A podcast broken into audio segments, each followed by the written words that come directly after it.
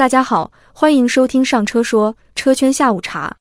每周一到周五，我们给您播报汽车圈最及时的新闻热点和动态。今天是二零二三年七月三日，下面就是今天给您呈上的车圈下午茶。日前，造车新势力发布六月销量成绩单，其中理想汽车六月交付新车三万两千五百七十五辆，月度交付量首次突破三万辆。领跑汽车在六月交付一万三千二百零九辆新车，创历史新高。哪吒汽车紧随其后，六月交付一万两千一百三十二辆新车。蔚来汽车在六月有起色，当月交付一万零七百零七辆新车。而小鹏汽车六月销量只有八千六百二十辆。新能源汽车市场风云变幻，竞争正在不断加剧。回顾今年年初，正当所有新能源汽车品牌企图通过涨价应对国家补贴退坡之时，特斯拉、比亚迪反其道而行之，掀起了一场轰轰烈烈的价格战、降价潮。不少新势力品牌只能跟着降价。比如，今年三月，领跑汽车调整全系车型售价，其中新能源 SUV C 十一车系价格进入十五万元区间，领跑汽车也因此被认为是价格屠夫。价格调整之后，领跑汽车销量逐月攀升。六月，领跑汽车销量超过哪吒汽车，获得造车新势力交付量第二名。一直标榜自己不降价的蔚来汽车也没能坚持住。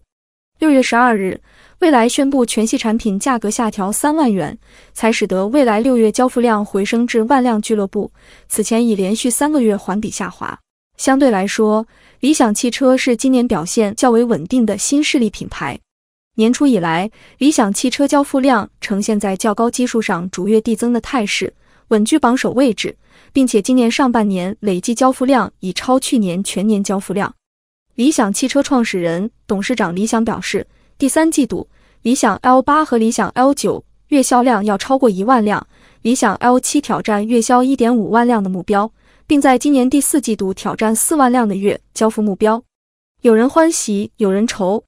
小鹏汽车由去年同期的销量冠军变为垫底。不过前几天新车型小鹏 G6 上市了。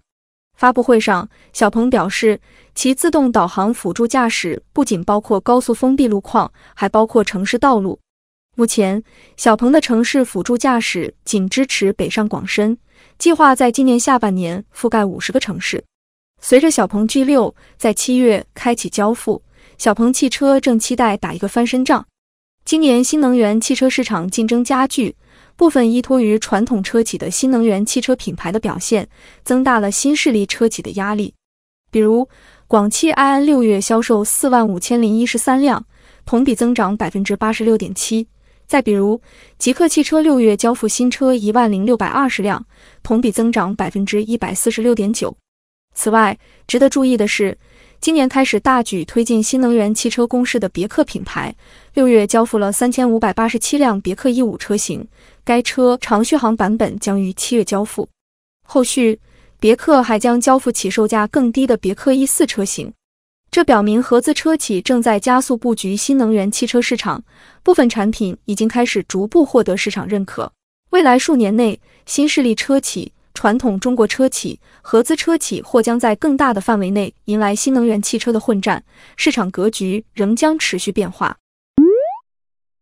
有媒体曝光，华为智选车业务正在建设有别于当前手机卖场的汽车销售门店，专门用于销售华为智选车生态联盟车型，包括目前已在售的问界系列以及规划中的奇瑞、江淮、极狐等合作车型。报道称。渠道铺设的方式包括新建门店和旧有门店扩容，其中旧有门店要求为汽车开辟一个足够大且独立的区域，而新投建的汽车销售门店将优先从原来的手机端门店投资人中招募，同时开放部分额度给外部投资人。华为智选车模式在业内被称为问界全家桶，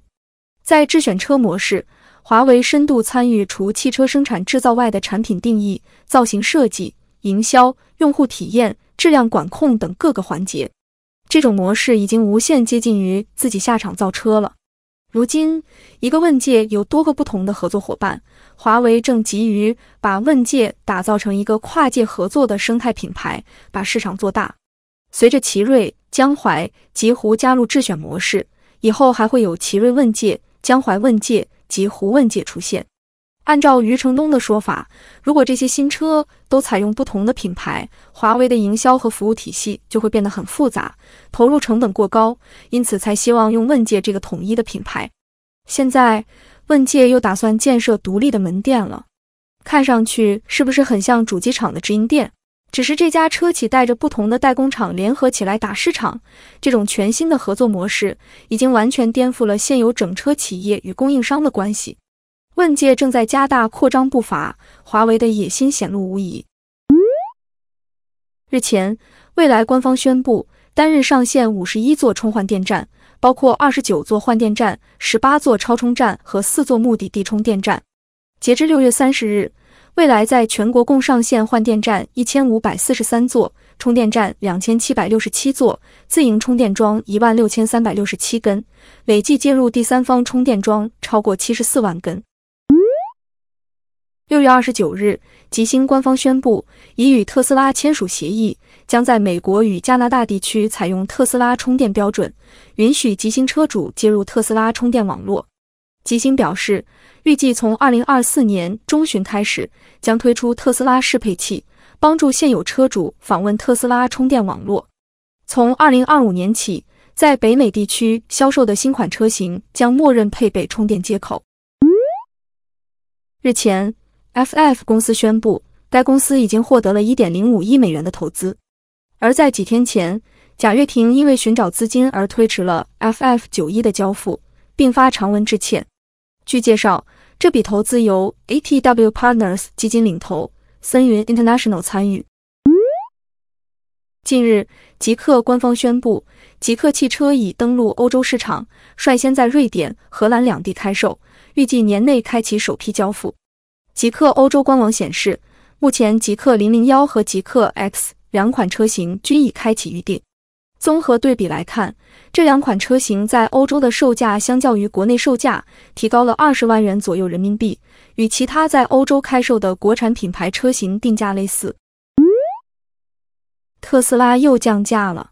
七月一日，特斯拉宣布，用户购买全新 Model S。和 Model X 两款车型现车即可享受三点五万至四点五万元不等的优惠福利。进入优惠福利后，Model S 双电机全轮驱动版七十七点三九万元起售，Model S Plaid 三电机全轮驱动版九十八点八九万元起售，Model X 双电机全轮驱动版现车价八十六点三九万元起，Model X Plaid 三电机全轮驱动版现车价一百零一点三九万元起。七月二日。国内单体最大的年产十二万吨碳酸锂一期项目在新疆若羌县工业园投产，该项目总投资额为四十六亿元，于二零二二年九月开工，分两期建设。二期项目建成后，将实现年产十二万吨以上产量，销售收入将突破三百亿元，同时带来一千五百个以上就业岗位。日前。全世界海拔最高的京东养车门店拉萨布达拉宫店开业。据悉，受当地地理环境等客观因素影响，目前西藏地区的汽车养护店形式仍以路边零散小店和夫妻店为主，而养车连锁门店形式在当地居民中认知度不高。此次门店开业，意味着京东养车的布局版图已经到达了更高、更远的地方，也代表着京东业务生态在西藏地区，在物流和电商环节之外，又增添了一项新的服务环节。以上就是今天车圈下午茶的所有内容，欢迎大家在评论区留言互动。